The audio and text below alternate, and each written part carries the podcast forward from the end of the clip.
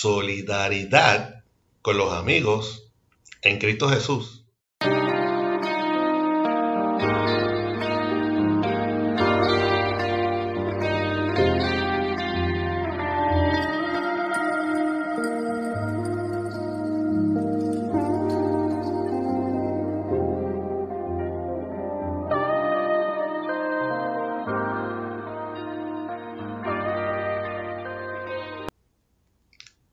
Buenos días y que les a todos los que nos ven por el canal de YouTube o nos escuchan por el podcast y demás redes sociales.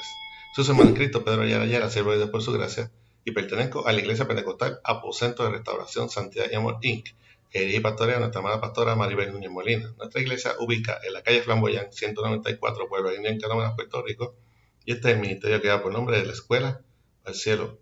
Estaremos utilizando aplicación Holy Bible que pueden conseguir libre de costo tanto la plataforma Android como el App Store el versículo del día se encuentra en Proverbios 27, 17. Proverbios 17, 27, 17. Esta es la versión Reina Valera 1960 y dice así. La palabra de Dios se lee en nombre del Padre, del Hijo y del Espíritu Santo. Amén. Hierro con hierro se aguza. Y así el hombre aguza el rostro de su amigo. Repetimos hierro con hierro se aguza. Y así el hombre aguza el rostro de su amigo. Que el Señor continúe bendiciendo su ya bendita palabra. Solidaridad con los amigos en Cristo Jesús. La amistad es un tesoro que debemos valorar más que el oro, el dinero o cualquier otro objeto material. Es una demostración de empatía, de comprensión, de solidaridad con los amigos. Un verdadero amigo procura el bien, se preocupa y sobre todas las cosas anhela la salvación de sus amigos. Un verdadero amigo no contenderá por pretender ocupar el primer lugar en la vida de sus semejantes, ya que ese lugar ya está ocupado por Dios. Para un amigo, no debe haber una satisfacción más grande que el, saber que se ha ganado el alma de su amigo para Dios. El sentirse que ha contribuido en la salvación de su amigo.